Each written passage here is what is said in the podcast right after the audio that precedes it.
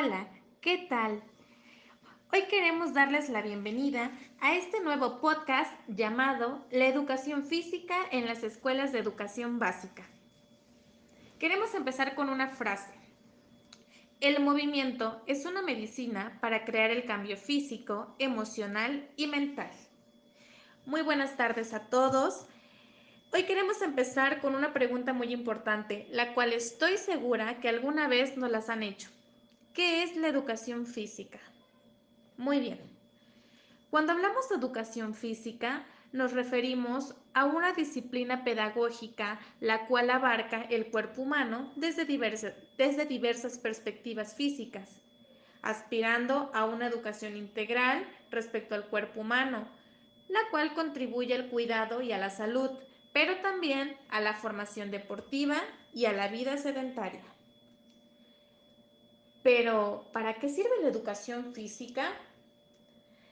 La educación física es similar a la educación. Esta se encarga de la formación del individuo de forma integral y se espera que sea capaz de manejar sus talentos y capacidades tanto físicos, sociales y mentales. En el caso particular de la educación física, el foco está puesto en la formación y mantenimiento de su salud física y corporal, aunque no de manera exclusiva.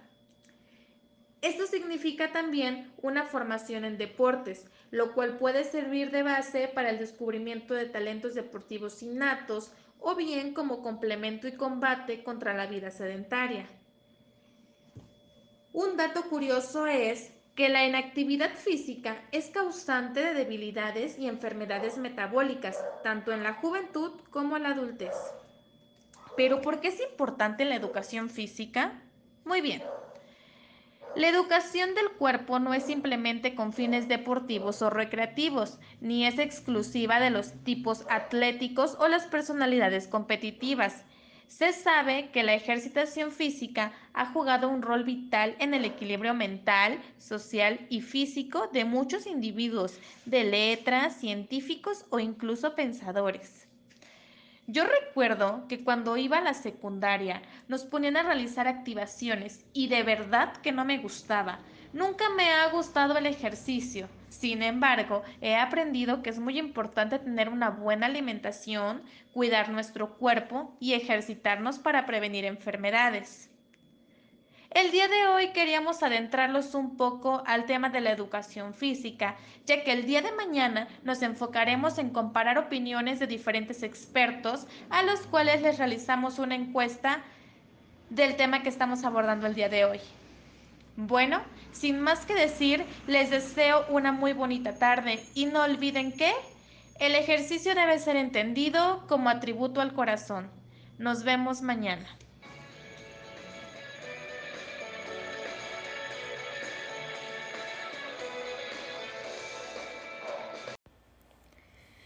Buenos días. El día de hoy voy a dar voz al maestro Luis Gerardo Cortés, egresado de la Universidad Veracruzana con cinco años de experiencia docente en nivel de secundaria, y daremos paso a las preguntas. La primera pregunta es, ¿cuál es su percepción sobre la educación física? A lo cual el maestro respondió que es una necesidad en la formación integral del individuo. La siguiente pregunta es, ¿Considera que es importante la educación física y en qué aspectos? A lo cual la respuesta es que es muy importante en el desarrollo armónico, cognitivo, intelectual, físico, emocional y psicológico de las personas. A través del movimiento y la educación se puede generar competencias para un desarrollo humano pleno.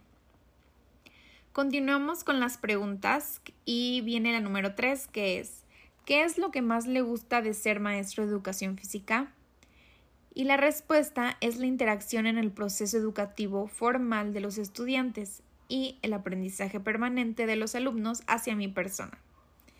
La siguiente pregunta es, ¿cuál o cuáles serían las diferencias entre educación física y el deporte? Y la respuesta del docente es que la educación física es una disciplina pedagógica en la cual el juego tiene potencialidad para producir aprendizajes encaminados a objetivos específicos educativos y el deporte tiene la característica de ser reglado. La pregunta número 5 es, ¿qué experiencia significativa ha tenido con la intervención educativa en educación física? Y el docente respondió, el desarrollo de competencias de los estudiantes y la asimilación de contenidos y aprendizajes. Continuando con las preguntas, la siguiente fue, ¿atiende a población en situación de discapacidad, trastornos u otra condición? ¿Cuáles? Y la respuesta del maestro fue que en la actualidad no. La siguiente pregunta es, ¿realiza usted ajustes razonables y o diseña desde el enfoque del DUA las actividades que realiza con esta población? Menciona algunos ejemplos. Y la respuesta del docente fue que se realizan adaptaciones basadas en el principio de individualización, considerando la situación médica de cada uno de ellos, los niveles de actividad física y sedentarismo. Los ajustes van más en función de ello. La siguiente pregunta fue ¿Cuáles son los, los aspectos que considera mayormente complicados al trabajar con alumnos que presentan alguna discapacidad, trastorno, problemas de conducta, aptitudes sobresalientes, etc.? A lo cual el docente respondió que la poca, la poca capacitación con la que cuenta el facilitador siendo una barrera para el aprendizaje del estudiante. A continuación se cuestionó al docente con la siguiente pregunta ¿Qué estrategia implementa para brindarles una atención de calidad e inclusiva? Y él respondió que con la aplicación de principio de individualización. La pregunta siguiente fue ¿Qué es lo que más le gusta de trabajar con alumnos que presente alguna de estas posibles situaciones como discapacidad, trastornos, etcétera? a lo cual el docente respondió que el movimiento es una herramienta potencial para mejorar la condición de vida de los estudiantes con alguna situación. Y por último, se realizó al docente la pregunta de ¿Cuál ha sido su dinámica de trabajo durante esta pandemia? ¿De qué modo brinda sus clases? Puede ser un comentario sobre su experiencia respecto a la educación física y su respuesta fue a través de sesiones sincromáticas por medio de las TICs. Muchas gracias por su atención. Hola, buenos días, tardes o noches, depende del horario en que nos estén escuchando. El día de hoy voy a dar voz al maestro Jorge Luis Bravo Contreras, quien es docente de educación física con 11 años de servicio y labora en la Escuela Eurohispanoamericana. El nivel en el que trabaja es secundaria y voy a proceder a leer las preguntas y responder lo que el maestro contestó. La primera pregunta es, ¿cuál es su percepción sobre la educación física? Para lo que él respondió que es una asignatura de mucha importancia para crear estilos de vida saludable y desarrollar motricidad gruesa y fina. La siguiente es, ¿considera que es importante la educación física? ¿En qué aspectos? Dice que sí, en los aspectos de salud y motricidad. La siguiente pregunta, ¿qué es lo que más le gusta de ser maestro de educación física? Le gusta fomentar en sus alumnos el gusto por actividades físicas y el deportes, además de que tengan hábitos que les permitan tener una vida saludable.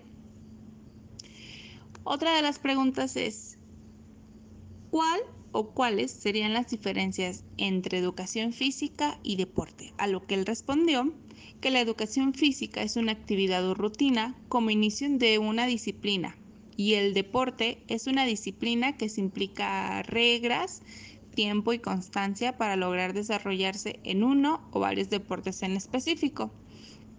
Otra de las preguntas que se realizó es, ¿qué experiencias significativas ha tenido durante la intervención educativa en educación física?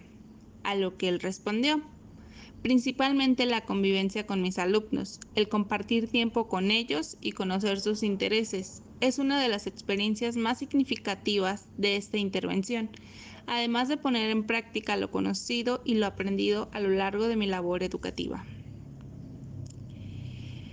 Atiende a población en situaciones de discapacidad, trastorno u otra condición y cuáles. el maestro atiende eh, situaciones de problemas de conducta. La siguiente pregunta que se hace es, ¿realiza ajustes razonables y o diseña desde el enfoque del DUA las actividades que se realizan con esta población? Menciona que no.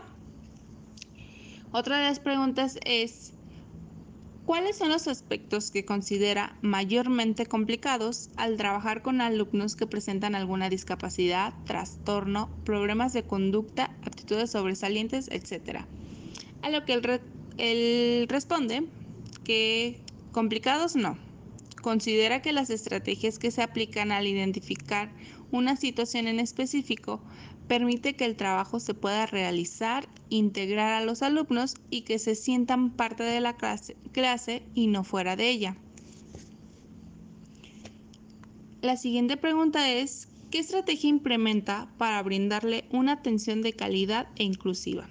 Bueno, él responde que atenderlos desde el área socioemocional, donde se sientan acompañados y escuchados y a partir de ahí generar la integración a la clase para que se expongan sus intereses.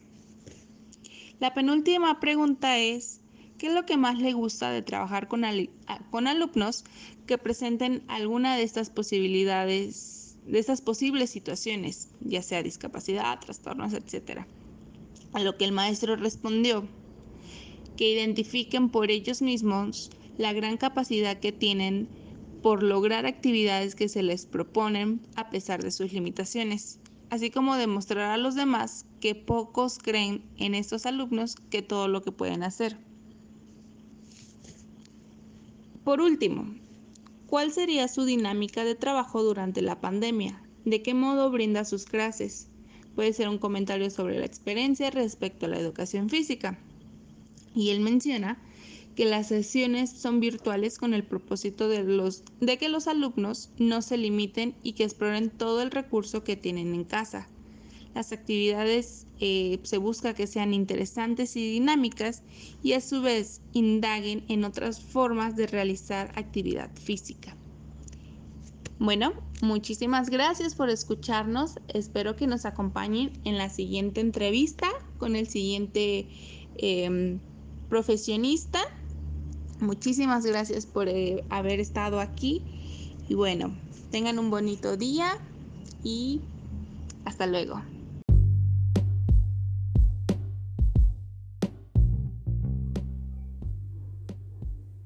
Para terminar y a manera de conclusión, es importante mencionar que la inclusión del alumnado con discapacidad en las clases de educación física en los centros educativos es un tema en desarrollo. Son muchos los retos y variables que influyen en el éxito de una educación física inclusiva. En la actualidad, se contempla que todos los alumnos interactúen en el mismo espacio, contando con las mismas posibilidades sin excepciones. Para que esto suceda, se tiene que considerar tanto la metodología educativa como su organización, contando con el apoyo pedagógico y de la sociedad o comunidad. Observamos algunos de los factores más importantes para el logro de esta inclusión en educación física que se menciona. Estas son las actitudes de los docentes de educación física, la actuación y asistencia de los docentes de apoyo y las metodologías y estrategias utilizadas. Por otro lado, es importante mencionar que la educación física bien llevada a la práctica e incluyendo a los alumnos con discapacidad aporta muchos beneficios a los alumnos y a la comunidad, pues esta fomenta las relaciones sociales fuera del aula apoya el desarrollo motor de los alumnos, crea ambientes más estimuladores y motivantes, entre otros beneficios más.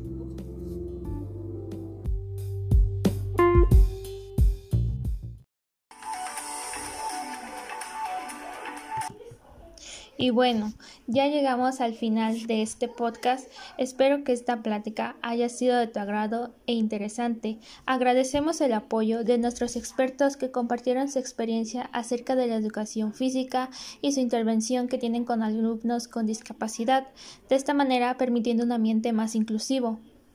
Te recordamos, si te gustó este podcast, te invito a compartirlo con tus amigos y desde luego regalarnos un lindo like. Hasta la próxima.